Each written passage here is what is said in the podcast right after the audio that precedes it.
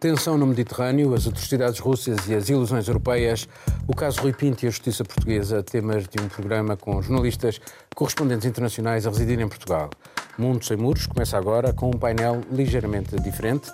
Damos as boas-vindas a Catarina Demoni, da agência Reuters, e a Marcelo Sacco, da imprensa italiana.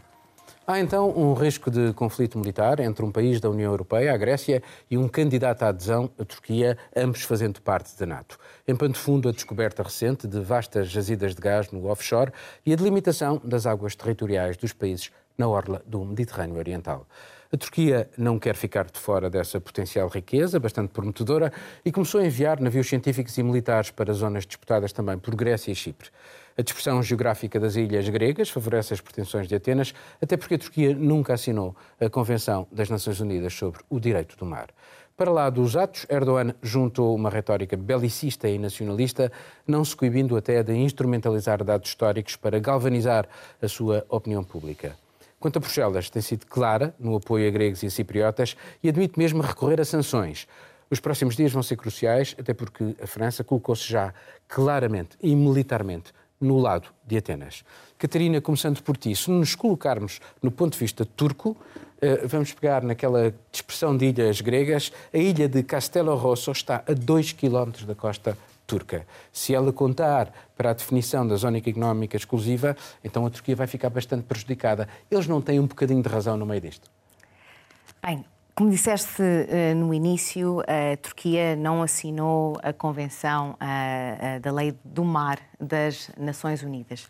a Grécia gere-se por zonas económicas exclusivas e pela distância das ilhas no, no Mediterrâneo. A Turquia, como eu estava a dizer, é um país que está-se a sentir bastante isolado. Eu não, não, estou aqui para dizer se tem razão ou não, mas do ponto de vista da Turquia, um, Erdogan e, e, o seu governo sentem-se isolados, sentem que foram deixados de fora, querem um bocadinho do bolo. São reservas vastas, reservas que poderiam uh, alimentar a energia dos Estados Unidos, por exemplo, durante quase, quase uma década. Portanto, são reservas uh, muito importantes. portanto, neste sentido, eu acho que a Turquia vai tentar ter acesso a estas reservas e, e foi uma das razões pelas quais fizeram um acordo com, com a Líbia, não é? Portanto... Esse acordo foi posto em causa com o acordo que Atenas fez com o Egito e, portanto, eh, daí também esse enforcimento do Erdogan. Exatamente, e esse, esse acordo Uh, com a Líbia, podemos discutir um bocadinho mais durante o debate, uh, mas ele em si tem várias faces, não é? Portanto, uh, não foi só um acordo com, com a Líbia para a terem acesso, as pessoas estão lá em casa, para terem noção, é basicamente um retângulo entre a, a, a Turquia e a Líbia, mas também a, a situação da Líbia é importante em si, não é? É um país que está em guerra civil, que precisa de ajuda e a Turquia deu-lhe uma mão amiga. Portanto, é, é, um, é todo um tema bastante complexo. Miguel, a estratégia da União Europeia parece ser a da cenoura e do pau. Achas que isto pode funcionar com Erdogan, com esta Turquia de Erdogan e esta deriva autocrática que ele impôs ao país? Não, não funciona seguramente, até porque a Turquia já percebeu que a cenoura eh, vai sempre mais à frente do que a sua capacidade de corrida. A Turquia espera há muitos anos uh, um, por uma adesão à União Europeia que nunca se concretizou e que dificilmente se poderá concretizar dado o grau de exigências que a Turquia, começar pela Turquia, que a cara não está disposta a, a cumprir. Um, não, não, o que, e esse isolamento eu queria um, dar as boas-vindas também à Catarina, ao Marcelo, mas queria concordar com a, com a, Catarina no que toca à situação de isolamento da Turquia, que não assinou a Convenção sobre o Mar. O que se percebe porque só a Grécia tem mais de 3 mil ilhas entre ilhas, ilhéus e rochedos, das quais mais de uma centena estão habitadas. A Turquia está rodeada por um anel de ilhas uh, gregas que vai até ilhas que estão a, a, a, a 2 mil metros de distância do continente. Portanto, e por outro lado, aí do, concordo perfeitamente que há este isolamento, mas, uh, mas Erdogan quer isolar-se e tanto quer isolar-se que eh, está disposto a que criou esta clivagem forte dentro da NATO. Começou por, eh, eh, enfim, quando Macron registrou a morte cerebral da NATO, Erdogan, por um lado, dizia que quem estava em morte cerebral era Macron, distribuindo de um lado a ofensa, do outro lado, comprando armamento ao inimigo declarado da NATO, que é a Rússia, a comprar o sistema S-400 e assim entrando em conflito direto uh, com a, a política norte-americana de comércio de armas. A Aliança Atlântica sente que não há mecanismos para expulsar nenhum membro uh, no, no, Tratado da Constituição da, da organização. Portanto, é, Sendo é, é... que na, na, Turquia, uh, na, na, o que nós temos, o que nós vivemos na Turquia é claramente a tentativa de Erdogan de se assumir como um player importante e que seja registado à mesa de qualquer negociação e para isso ele está disposto, esteve disposto a jogar a, a harmonia que existia dentro da NATO. NATO essa que nunca foi particularmente sensível às questões de violações de direitos humanos, etc. Portugal fez parte da NATO ainda enquanto ditadura e isso nunca foi o problema. O problema aqui é que o inimigo externo está, por sua vez, também a assumir-se como um player importante e está a negociar. Eh, Putin negocia diretamente com Erdogan compras e vendas de armas, e isto é, de facto, uma estrutura que deixa de dar legitimidade à NATO quando ainda por cima dois dos membros da NATO estão em iminência de entrar eh, numa guerra quente um com o outro, vizinhos diretos. Marcelo, uh, recentemente a Grécia e a Itália fizeram um acordo uh, sobre as, as, plataformas continentais passam de 6 para 12 milhas. Ao ouvir isto, Erdogan, uh, um responsável do governo de Erdogan disse: se isso acontecer uh, nas nossas águas territoriais, é uma declaração de guerra. Portanto, estamos ou não estamos perante o risco, de facto, de uma palavra a mais começar verdadeiramente um conflito militar naquela zona?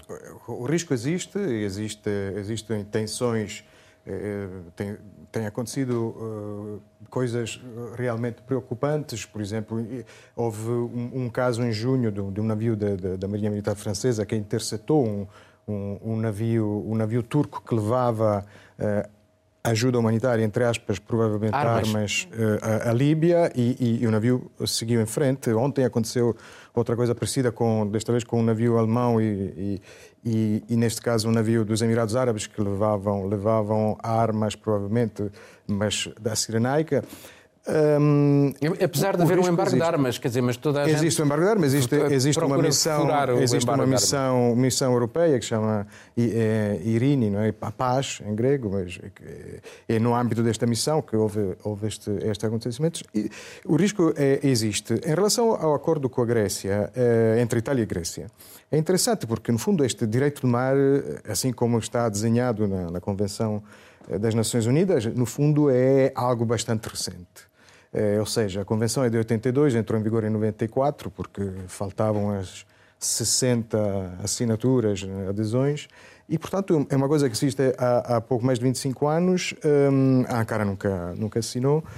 E eh, neste acordo, uh, a Grécia até um, aceita, a Grécia obviamente é, é, é, faz fronteira com a Itália, o mar da Grécia e até aceita um princípio, porque existem algumas ilhas muito pequenas no norte de, de Corfu, e aceita o princípio de, de, de reduzir um pouco uh, a zona económica exclusiva, ou seja, o princípio que a Turquia pede em Castelo Rosso.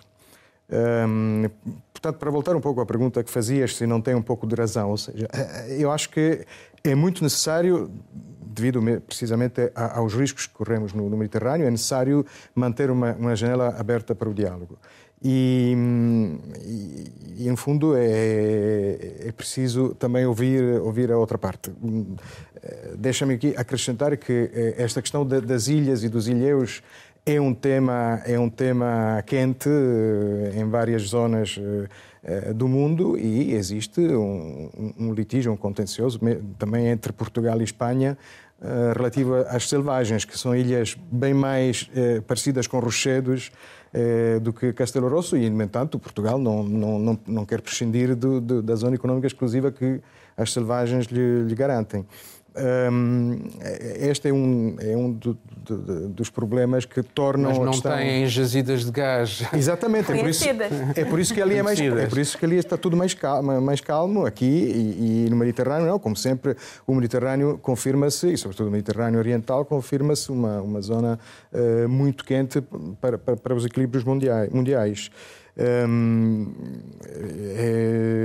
é, uma questão de, de, ver até, até onde os players estão, estão dispostos a ir e, e neste, neste jogo perigoso. Juliana, uh, a Turquia, de facto, já aqui falámos, está muito isolada. Ela auto-isolou-se praticamente. Uh, não tem relações execráveis com a Grécia, tem relações de tensão com a França, relações de conflitualidade com uh, outros países. A relação com Putin também é dia sim, dia não. Uh, com o Irão também não é grande coisa, apesar de serem parceiros na, na, na Síria. Uh, estão em uhum. posições diferentes na, na Líbia. Uh, têm relações miseráveis com Israel e com o Egito, onde não há sequer representações diplomáticas como é que se consegue uh, lidar com alguém que se auto-isola e que não está disponível para uh, dialogar? Enfim, não sabemos, porque às vezes esta retórica uhum. também destina-se a tentar arranjar margem de manobra para, para, para um compromisso. Uh, agora, não é só a questão do, do, do, do, gás, é também os direitos humanos, é também as migrações. Uh, portanto, há aqui um papel enorme a, a, a resolver uma conferência internacional.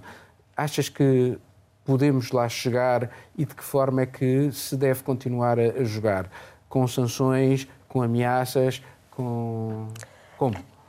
É, é, importante pensar um pouco como é que se chegou a esse cenário de isolamento da Turquia. Porque apesar de agora o Erdogan ter adotado essa postura de se voltar muito mais para si, pensar nesse tipo de, de abordagem, acho que o Miguel falou muito bem isso, durante anos a União Europeia cozinhou em lume brando a Turquia com essa questão da adesão e foi considerado pelos turcos como uma humilhação. Essa, esse chove não molha, como nós dizemos no Brasil, em relação à adesão à União Europeia. E aí nós temos todo o, o próprio contexto de como as coisas foram ficando no, no Médio Oriente e é, com Portanto, relação aos seus que vizinhos. Eles, que eles, no fundo, têm alguma razão. Eu sei porque eu estive lá e eles estavam Sim, com uma exatamente. grande expectativa. O grande problema é esse. É, a União Europeia, durante muito tempo, sinalizava que poderia acontecer e a Turquia deu sinais de abertura. Só que chegou um tempo que os turcos simplesmente perceberam que não ia acontecer, que porque. Era um clube cristão. Que era um, é, é meio isso. É, o clube cristão não ia aceitar os meninos muçulmanos. Até porque. Havia... E aí o que, que aconteceu? É, a partir do momento que eles viram que não dava para ir pelo método Piaget, eles foram pelo Pinochet, que foi basicamente se voltaram cada vez mais para o autoritarismo. E aí, se a gente parar um pouquinho para pensar esse acordo com a Líbia. A Líbia é um país profundamente. foi assinado em 2019. O Erdogan assinou um acordo com a Líbia, mas com que governo? Porque a Líbia é um, é um país. Que é um governo dividido legítimo, mas é um governo legítimo e reconhecido pela comunidade internacional. Dividido por uma guerra civil. Existem dois governos, um sediado em Trípoli, que é o oficial, nós temos aí o que é apoiado, que é reconhecido pela União Europeia, e nós temos um outro que tem um apoio informal de vários países, inclusive uma simpatia enorme da França, é que são dos rebeldes. Então começa por aí, o Erdogan assinou um acordo com a Líbia para exploração de gás natural em 2019. Enviou para lá militares? Sim, enviou a, a, ajuda humanitária. é, a questão toda é que por esse acordo, né, a gente teria a Turquia mais ao norte, a Líbia para o sul, faria esse, esse corredor de exploração que passa por um território, que passa por território do Chipre, território da Grécia, de, de vários outros países. E aí o contra-ataque, digamos assim, não foi, não, não foi uma escalada simplesmente de negociações diplomáticas, porque nós, aí nós temos Grécia e Chipre também se aliando ao Egito para fazer um segundo corredor de exploração no mesmo sentido. E é o que nós fazemos, é uma imagem mental mais ou menos de um X, que os dois acordos, o da, Sim, da, Líbia, um... da Líbia com a Turquia, eles se anulam, porque eles formam um X de áreas que se sobrepõem. Então, nós temos nitidamente uma questão problemática de geografia aí. E o que acontece é que, assim, o risco de uma escalada chegar realmente às vias de fato é enorme, porque os Estados Unidos também entraram nessa questão quando eles suspenderam o embargo de vendas de arma ao Chipre, Sim. porque existia um embargo justamente Armas porque... não letais. Ah, tudo bem. 30 anos. Armas não letais, mas olha só, 33 anos não se podia vender armas ao Chipre justamente para não dificultar o processo de unificação do chifre mediado pelas Nações Unidas, que, inclusive, em 2017, o Guterres disse que estava quase para acontecer. 2017. A gente está em 2020, a gente está próximo de uma guerra. Então, assim, é, a escalada está tá muito iminente. Eu acho que, assim, a Turquia vive uma pressão interna muito forte, mas não vamos esquecer que a maneira que a Turquia se comporta agora tem muito culpa também de outros atores, inclusive da União Europeia. Bom, isto agora é. Uh, temos que, continuamos a falar de gás, mas é outro gás. Vamos passar para outro tema. O caso Navalny, o envenenamento do principal opositor a Vladimir Putin, continua a ensombrar as relações entre a União Europeia e a Rússia. A pressão para sanções a Moscou está a aumentar, mas a indignação esbarra muitas vezes nos interesses económicos, particularmente na Alemanha, onde a conclusão do gasoduto Nord Stream 2 irá permitir a chegada ao território alemão de 55 mil milhões de metros cúbicos anuais de gás com origem russa. A interrupção dos trabalhos, que estão já na fase final, faltam cerca de 6%, seria um golpe duro para Putin, mas colidiria também com a pretensão alemã de sair do carvão e do nuclear. O problema é lidar com atrocidades russas que se sucedem ao longo de anos sem que haja melhoras. Desde o assassinato em Londres do antigo espião Livitnenko, à execução do opositor Boris Nemtsov, da tentativa de envenenamento dos Skripal, também no Reino Unido, do míssil que abateu o avião da Malaysian Airlines, da intervenção na Crimeia, a lista prossegue e é longa. E neste fim de semana, internamente, o caso Navalny não deixará de estar na cabeça de alguns, já que decorrem eleições locais em várias regiões russas.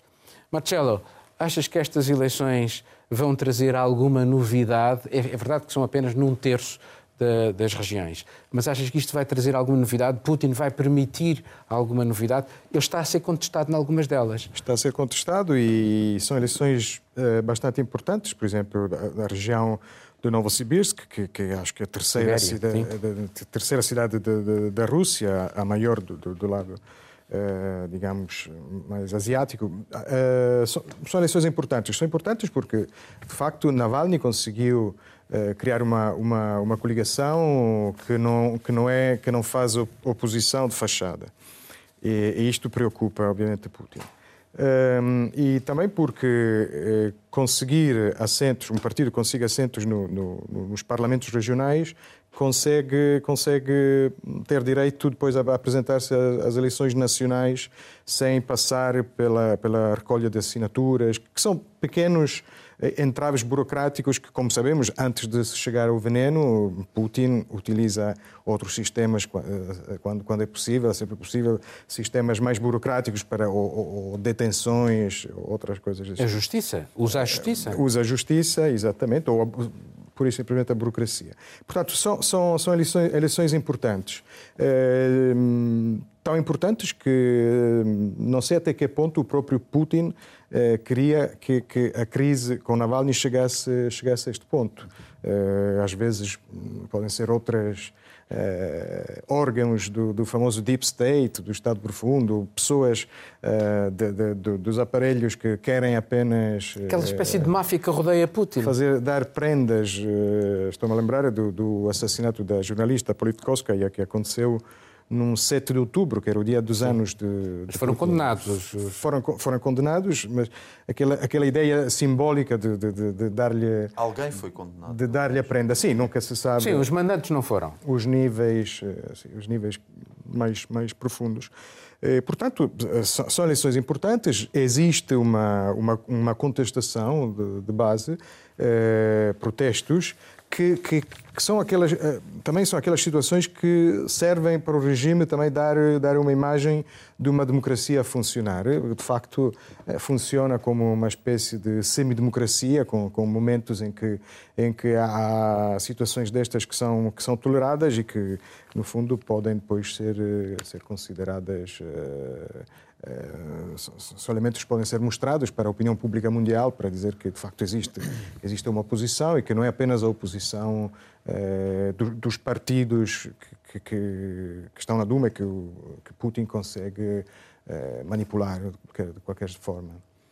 Uh, Juliana, uh, os, os, partidos, uh, o Partido Nacionalista, enfim, de extrema-direita, de Jirinovski e o, e o, Partido Comunista são os dois que são tolerados, vamos supor, pela, pelo, pelo, partido de, de, de, Vladimir Putin. Eles estão de acordo com, com, com Putin no, no essencial, discordam numa ou noutra coisa. Mas aqui a questão também é como é que se lida com um autocrata do ponto de vista europeu. Eh, como é que, o que é que a União Europeia pode fazer uh, relativamente uh, a Vladimir Putin, sendo que há de facto bastantes interesses comerciais. Macron está a tentar desde há algum tempo fazer pontos com, com Putin. Merkel tem este problema da questão do, do, Nord Stream. Como é que o que é que resta à União Europeia? um jogo de duplicidade também neste caso?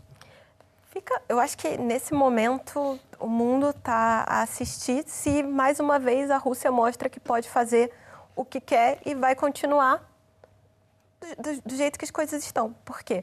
É, nós temos hoje, a, continua, enfim, a anexação da, da Ucrânia nunca foi alterada, apesar das sanções da União Europeia. Ele parece viver bem com isso. Está tá muito bem. Hoje nós temos a Rússia, de fato, com, ocupando 20% da Geórgia Alguém fala alguma coisa? Alguém lembra da Geórgia? Ninguém, ninguém fala nada. Então, assim, a questão é, a impressão que tem é que Putin pode fazer o que quer e a União Europeia simplesmente não responde. E, e agora, se a Merkel continuar com o Nord Stream 2, e o que parece que vai acontecer, porque já tem mais de 90% das obras 96, 94, concluídas, enfim, a questão toda é que a retórica mudou. Ela já falou que pode não avançar. Mas da retórica à ação, Há uma distância enorme. É, esse, esse gasoduto pode simplesmente é, aprofundar ainda mais a dependência da União Europeia em relação à energia russa, ponto um. E dois, ele dá muito dinheiro e não só para a Alemanha, na forma de impostos, por exemplo, para a República Tcheca, para os outros lugares por onde o gasoduto vai passando, são impostos enormes que são arrecadados pelo Estado. Porque a Alemanha fica Porque... com a torneira Sim, exatamente, mas o resto então, assim, para a Alemanha é interessante também porque consolida o papel, e acho que o Miguel pode falar muito melhor, mas consolida o papel, a importância fundamental nesse processo de segurança energética da União Europeia. E o ponto dois é que a verdade é que esse, esse sistema também alimenta impostos todos os outros lugares por onde ele passa. Então, assim, dizer para a República Tcheca, olha, é, por conta dessa disputa com a Rússia, vocês vão deixar de arrecadar bilhões. É muito difícil achar que, no curto prazo, países que têm uma dependência tão grande desses recursos, seja por via de arrecadação de impostos ou mesmo de combustíveis, vão se dispor a simplesmente dizer não, não vamos construir. Porque o que nós vemos nesse momento é que a única maneira de ter uma ação efetiva com a Rússia é doer no bolso. E, e não parece que a União Europeia está disposta a dar mais espaço. Catarina, vamos pegar uh, na, na, forma como Putin está a lidar, por exemplo, com a, a, a Bielorrússia, que continua a, a ser um, um, um problema uh, no espaço europeu. Uh, Putin reconheceu eleições que a União Europeia não reconheceu, mas, mais uma vez, a União Europeia está muito dividida. Merkel e, e, e Macron não querem estabelecer sanções uh, uh, ao, ao, ditador bielorrusso uh, e os países bálticos e a Polónia querem que ele seja alvo de sanções. E, portanto, no meio disto, para manter a, uns para manter uma, uma, uma um canal de comunicação, os outros para porque acham que já chega uh, e têm uma relação de tensão maior com, com, com Putin. Uh, e Putin continua aqui a fazer um jogo.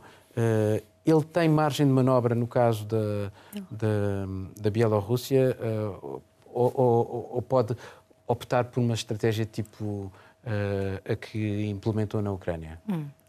Uh, interessante falas disso. Esta semana, por acaso, tivemos em Portugal o Ministro dos Negócios Estrangeiros da Ucrânia, uh, em que, durante a conferência de imprensa, falou-se sobre esse assunto. Uh, e ele disse uma frase que eu achei interessantíssima, que foi, uh, não é a Rússia que está, que está a aproximar, não é a Rússia que está a aproximar da Bielorrússia, é a Bielorrússia que está a chegar perto da Rússia e cada vez mais perto.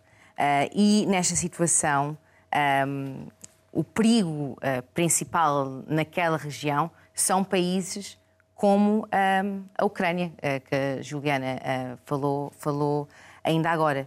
Para países como a Ucrânia, por exemplo, é, segundo eles, um perigo para a própria segurança nacional aquilo que se está a passar na, na, na Bielorrússia.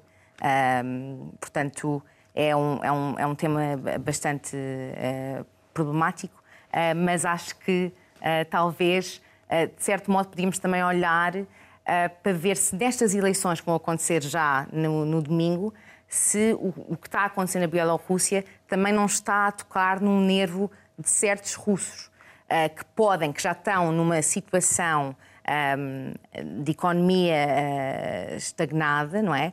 Onde o Putin Uh, nos últimos meses perdeu quase 30% uh, do apoio. Como o Marcelo estava a dizer, uma situação onde há protestos no, no extremo uh, oriente da, da, Rússia.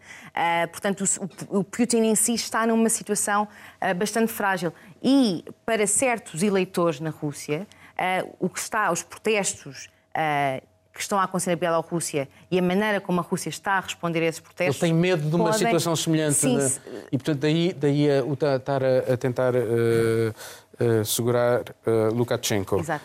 Miguel, a questão do gás é curioso porque a Alemanha continuou, não tendo o Nord Stream 2 a funcionar, o gás chega via Ucrânia. E, portanto, o Nord Stream 2 foi feito para ser uma alternativa ao gasoduto que vem pela Ucrânia. E, isso era uma estratégia russa. Mas a verdade é que ele continua a, a passar e não houve problema nenhum até agora.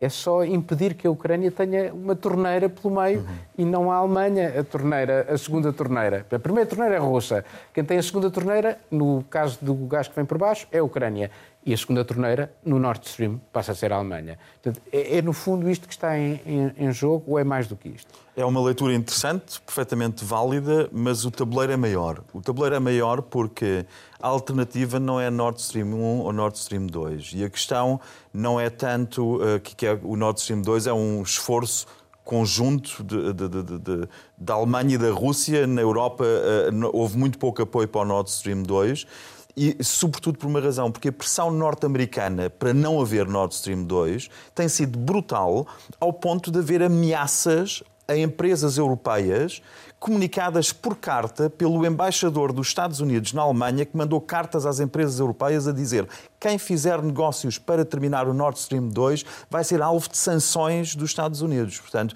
sanções extraterritoriais que a União Europeia aceita dos americanos em todo o lado, mas contra si própria, contra si própria a União Europeia não está disposta a aceitar.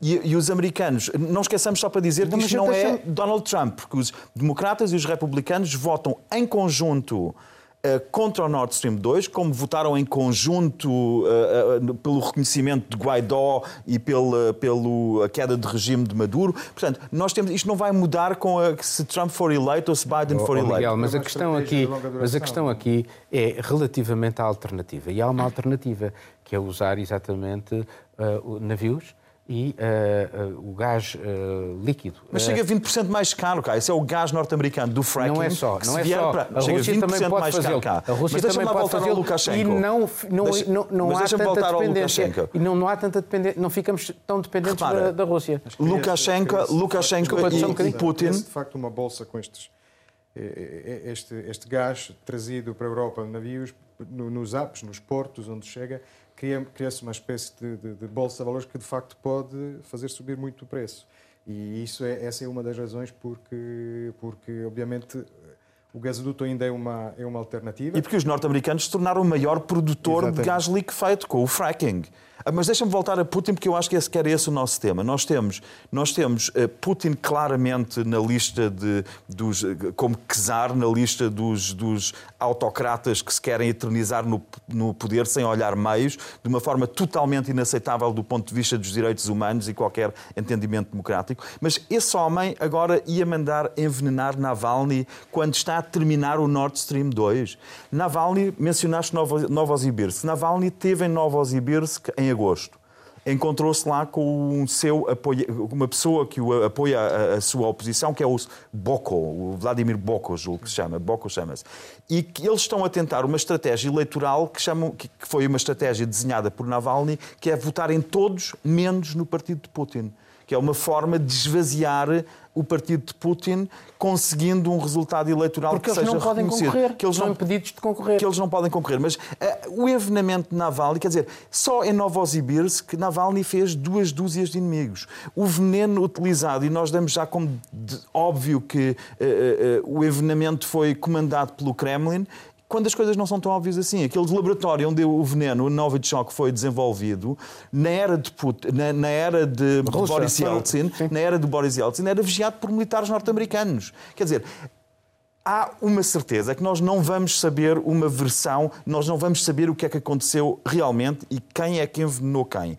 Que o timing é péssimo para o Putin, é porque estávamos na reta final do Nord Stream com todo o apoio da Europa, todo o apoio para o Nord Stream avançar na sua fase final, que penaliza terrivelmente os interesses norte-americanos com o gás liquefeito, e é nessa reta final que de repente Navalny é envenenado é e o ministro dos Negócios Estrangeiros. De conspiração também, Miguel. Não, não, não, não, não é quer dizer, é o timing, de, demonstra uma terrível uh, falta de inteligência de Putin em, numa fase determinante, com o apoio da Alemanha assegurado, de repente fazer com que a Alemanha se volte contra ele. Mesmo, não parece uma pessoa inteligente. Mesmo esta situação na Bielorrússia, eu acho que o Putin, nos últimos tempos, não se importava nada que o Lukashenko saísse.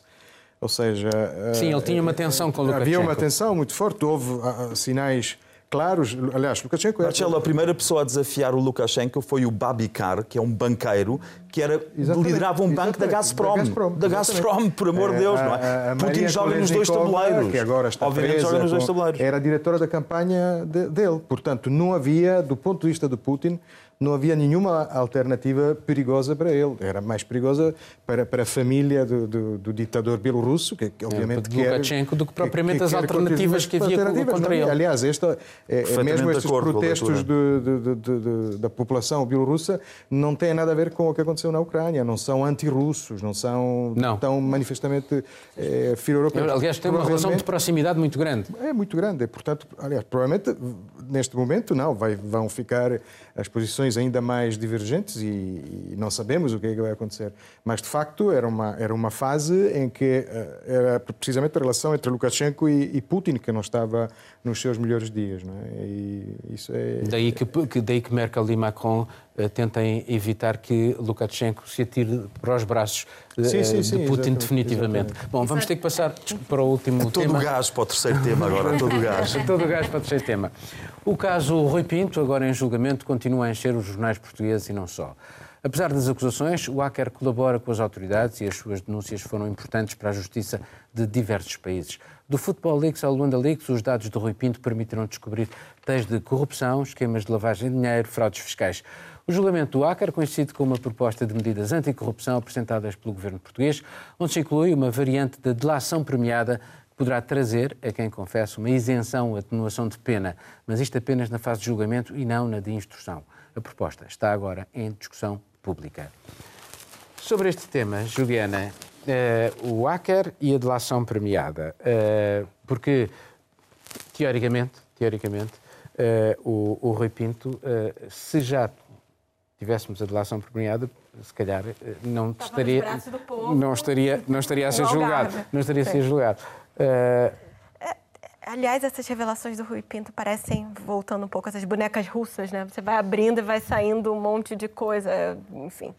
É, uma coisa sobre as delações premiadas e sobre a Lava Jato no Brasil, antes de, de dizer especificamente sobre o caso português, é que o conceito foi uma revolução no Brasil e permitiu é, deitar abaixo esquemas de corrupção muito sérios com as empreiteiras, nomeadamente o Brasil sediou é uma Copa a Odebrecht, sim, mas não só, todas as outras, Camargo Correia, todas, todas as empreiteiras grandes do Brasil, todas, porque e elas faziam uma corrupção um, generalizada. Elas, elas, agiam como um cartel, como uma gangue, uma organização criminosa, podemos ficar aqui dizendo nomes. Mas a verdade é que havia toda uma estrutura que aí chegou ao poder político. E foi só através da delação premiada que, que foi capaz de chegar a isso. O problema é que abriu-se uma caixa de Pandora e a coisa saiu um pouco de controle, porque viu-se uma série de prisões arbitrárias de pessoas que estavam sendo simplesmente presas como forma de chantagem, digamos assim. É, isso não é avaliação de muitos juristas. Para fazer fazer falar. E aí, a gente sabe que acontece isso no método de tortura. Você começa a torturar a pessoa, você começa a bater, você começa a afogar, ela vai falar o que você quer. Então, a verdade é que depois de um tempo, viram que a qualidade do material das delações premiadas já não era a mesma porque as pessoas falavam que podiam para fechar uma delação premiada e conseguirem. Então, foi um problema que nota-se uma queda de qualidade, digamos assim, entre quem começou delatando e as pessoas para o fim. E aí começaram acusações sem prova. Então, é, não é simplesmente ter um mecanismo de delação premiada, é conseguir que ele não vire esse monstro fora de controle. De, denúncia de denúncias vazias. Que nós vimos que no Brasil virou, enfim, uma série de pessoas ligadas à Lava Jato acabaram na política agora e a gente vem em eleições no Brasil em breve, teremos, teremos mais isso. No caso português, é interessante pensar como também foi mudando em relação ao Rui Pinto. Porque nos últimos anos ele foi de simplesmente uma visão de ser um criminoso para ser é, um potencial é, ativo para a justiça. É, certamente ele conseguiu muitas das informações dele de maneira não legal né? Para não Sim, mas isso é o, mas, assim, o whistleblower, é, é, o, conceito de, mas é que o conceito de whistleblower que, blower que a legislação portuguesa diz, inclusive, não contempla o Rui Pinto, porque são de pessoas que têm acesso a, por exemplo, uma, um funcionário que tem acesso dentro da empresa a, aquele material. Então, o Rui Pinto não seria. De repente, é algo que já foi até pensado para isso, uma pessoa de teoria da conspiração poderia pensar. É, mas a, a questão toda é que isso é tão valioso para a justiça que se chegou a um problema de o que fazer com essas informações. Porque, ao mesmo tempo que o Estado de Direito não permite que se use diretamente essas provas, porque elas foram obtidas de maneira irregular, elas estão aí, dá para ver, não, não se pode simplesmente ignorar. É imoral ignorar isso. Então, o que, que acontece? O Estado tem, um, tem o dever de, pro, de procurar provas por si próprio. O que acontece é que nós estamos vendo uma certa má vontade. Por quê? Porque atinge poderosos, porque atinge o maior clube de futebol do país, porque atinge Isabel dos Santos, é uma série de, de casos poderosos. Marcelo, uh, em Itália foi, uh, a delação foi muito importante. Neste momento, enfim, estima-se que haja cerca de mil mafiosos arrependidos e, e que colaboraram com a justiça. Foi importante no combate à máfia, pelo Della Chiesa, pelo Borsalino, e, e, fazendo um, um paralelismo entre a Itália e, o, e, agora a situação portuguesa? Em Itália houve, houve, várias leis que contemplavam aquilo que agora podemos chamar de delação premiada, embora a terminologia fosse outra. Eh, em Itália tivemos eh, uma vaga de, de terrorismo de extrema-esquerda, extrema-direita, ou também o, o, famoso chamado terrorismo de Estado, ou seja, de ações terroristas manipuladas por aquilo que há pouco dizíamos que era o Deep State, serviços secretos, e, e para, para, para, para, travar um combate a estes, a estes fenómenos, começámos a ter, eh, a ter leis deste tipo já a partir do, do princípio dos anos 80, no início, sobretudo, por causa do, do, do terrorismo. Começou com algumas algumas figuras, do, do, sobretudo do terrorismo de esquerda, das Brigadas Vermelhas, Brigada que começaram a denunciar. Eh, Aldo Moro. É, sim, os, os, que estavam envolvidos neste, nestes casos. E, e, até houve, do ponto de vista terminológico, se falou em numa lei sobre os arrependidos, porque havia, estas, havia esta, esta vaga depois de arrependimentos, de pessoas que, que se dissociavam da, da luta armada e que, que, é uma terminologia interessante porque revela a nossa, a nossa embora a lei não falasse de arrependimentos, mas revela a nossa alma. Mas acabaram por se integrar na sociedade. A nossa cultura católica. Não, porque a ideia agora, agora também se fala do Rui Pinto, é herói, herói ou pirata. Mas a questão não é saber se se arrependeram seriamente e se, se abrirão eh, as portas do, do paraíso, mas é, depois é uma questão de avaliar, um pouco o que a Juliana dizia, avaliar a qualidade da da, das, da, da delação e da informação que é transmitida. E houve, de facto, casos, houve fases felizes desta, uh, deste tipo de, de, de, metodologia, porque, de facto, foram desmanteladas organizações terroristas. Depois, uh, o mesmo método passou também na, na, luta à máfia, através do juiz Giovanni Falcone, Borsellino. Depois houve uma lei especial sobre mafiosos em 91. Obviamente houve muitas aberrações. O próprio fato de serem tantos depois eh, tornou aquilo um, um, pouco, um pouco confuso. Houve, houve casos que, que, chocaram a opinião pública.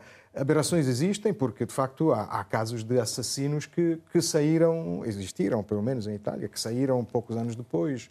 Eh, mas é verdade que, sem a delação premiada, tanto a luta ao terrorismo como eh, a luta à máfia teria tido outros, outros êxitos. Há uma frase famosa de, de Falcone, que aliás pagou com a vida pelos, pelos êxitos na sua luta à máfia, eh, que, que, que, dizia, a propósito de Tommaso Buscetta, que foi o primeiro delator da máfia, que preso no Brasil, foi, foi extraditado para a Itália, e até criou uns laços de, de, de pessoais, de ligação pessoal mesmo com, com Falcone. Um, ehm, ele dizia de Buscetta, é o professor do turco, voltamos a falar de Turquia, mas é só por causa da língua, é o professor do turco que te, que te permite ir à Turquia e falar uma língua que poucos meses antes não, não conhecias, desconhecias totalmente. Ou seja, há um nível de, de, de complexidade de um determinado crime eh, organizado que, que, sem este tipo de informações não, não se consegue, não se consegue eh, perceber e compreender. É um Miguel, achas que eh, esta questão do, do, do Rui Pinto coloca também a justiça portuguesa um olhar, eh, enfim, sobre a justiça portuguesa e a maneira como ela vai funcionar e que isto, eh, ela também está debaixo de olho Uh, sobre aquilo que vier a acontecer, tendo em conta precisamente os dados, a quantidade de dados e os crimes que foram revelados.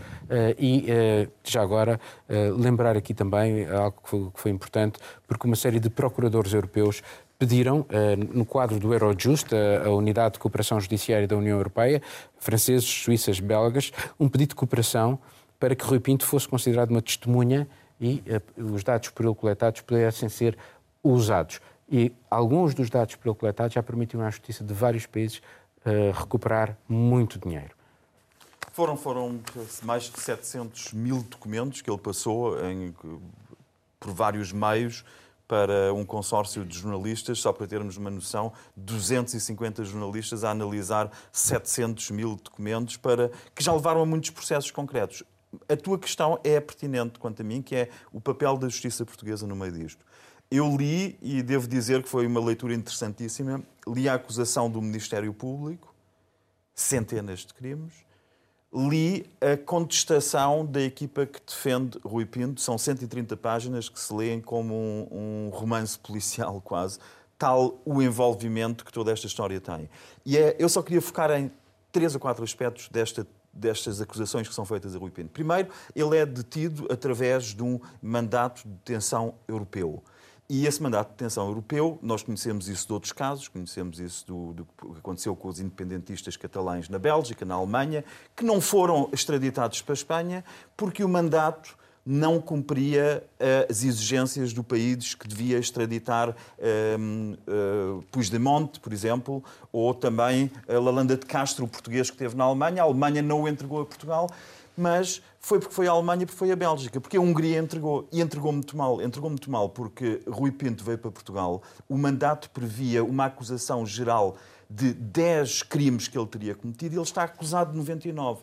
Há aqui uma, um abuso por parte do Ministério Público que desvirtua completamente o mecanismo do mandato de detenção europeu desvirtua completamente. E desvirtua não só neste critério da especialidade, porque eles vão muito para além daquilo que o acusaram, estão a acusá-lo de muito mais coisas do que aquelas que vinham no mandato. É uma violação clara, este processo vai ficar inquinado. Se continua assim, sobe instâncias e, e fica em estaca zero. Por outro lado, há o princípio da proporcionalidade, que também não foi mantido neste mandato, que ele poderia ter sido contactado em Budapeste, porque sabia onde é que ele estava em Budapeste. E em vez de o contactarem de alguma forma, foi com base nisto que a Alemanha recusou a extradição de Lalanda de Castro num outro processo. Com base nisto, a Hungria entrega-o, apesar de não ter feito a questão essencial quanto à proporcionalidade, que foi, mas tentaram contactar essa pessoa que está a ser investigada? Não, não tentaram. Foram logo para o mandato europeu. Portanto, houve uma desproporção de meios. Pior, maior parte do material de prova que foi, isto vem às páginas 90 e tal de, de, de, desta contestação, a maior parte do material que foi uh, apreendido em Budapeste foi apreendido numa morada que não é a morada para a qual havia um mandato de busca. Portanto, aquelas provas não, têm, não podem ser tidas em conta em tribunal. E isto continua uh, com erros após erros, num processo que revela, sobretudo, uma coisa: revela que o crime mais grave, que é a tentativa de extorsão, a entidade que se diz, que diz ter sido vítima de extorsão, é uma entidade que uh, arranjava prostitutas para os principais presidentes dos clubes europeus e viciava todo o jogo do futebol. Portanto, é este ao nível Bom, que temos. Temos Miguel, um Miguel, Miguel. a acusar um hacker que fez um trabalho. Deixa-me só concluir com uma frase. Não, é que Deixa-me só concluir com uma frase. A frase, é só esta. Tempo. a frase é só esta: é que contra os crimes dos muito, muito poderosos, só há uma forma de agir, que é dar ouvidos àquilo que os hackers E agora vou dar ouvidos à Catarina e tens que ser muito rápida porque estamos mesmo no fim em relação ao julgamento do Rui Pinto uh, e esta proposta da justiça portuguesa, porque há aqui uh, claramente, uh, por exemplo, eu estava a ler hoje um, um, umas declarações do João Paulo Batalha da Transparência Internacional que diz que esta já existe e já consta do Código Penal, por exemplo, que a proibição de funções para quem for condenado. Isto nunca foi uh, uh, concretizado em nenhum caso. Nenhum caso. Mas uh, já agora, a tua opinião, e tem que ser rápido. Julgamento de Rui Pinto. o julgamento em si fala, fala por si. Qualquer jornalista que esteve naquele julgamento percebe a importância que este caso tem em Portugal um julgamento com uma segurança extrema, onde o Rui Pinto está a usar um colete à prova de balas, onde há cães e polícias armados em todo o lado. Portanto, é foi um julgamento importante, um caso importante. Eu queria pegar no ponto, e pegando a tua pergunta em termos do, do do, do whistleblowing, não é? Nós tivemos este tempo Lançador a falar... de alertas, sim. Exato, do, do que é, que é um denunciante, o que é, que é um hacker. São dois uh, conceitos completamente diferentes. Este pacote de corrupção em Portugal uh, tem uma medida para proteger whistleblowers, mas, como a Juliana diz, não, uh, o Rui Pinto não faz parte uh, desta medida. Se calhar, e deixo a pergunta para o ar, se calhar é tempo também de repensarmos o que é que é um whistleblower, um whistleblower de alertas, o que é que é um denunciante, não é? Estamos a viver, o mundo está a mudar, temos acesso a novas tecnologias, temos acesso às redes sociais, ao mundo digital, o acesso à informação mudou, as pessoas mudaram. Portanto, se calhar também seria interessante a própria justiça portuguesa, não a justiça portuguesa, não a União Europeia num todo, a repensar este tema do que é ser um denunciante. Exatamente, e temos o caso do, do Snowden eh, e, e, e, não só. Claramente. Bom, o programa hoje uh, foi um bocadinho mais longo, uh, mas uh, fizemos Mundo Sem Muros. Se assim o entender, marcamos encontro na próxima semana. Dias felizes para si.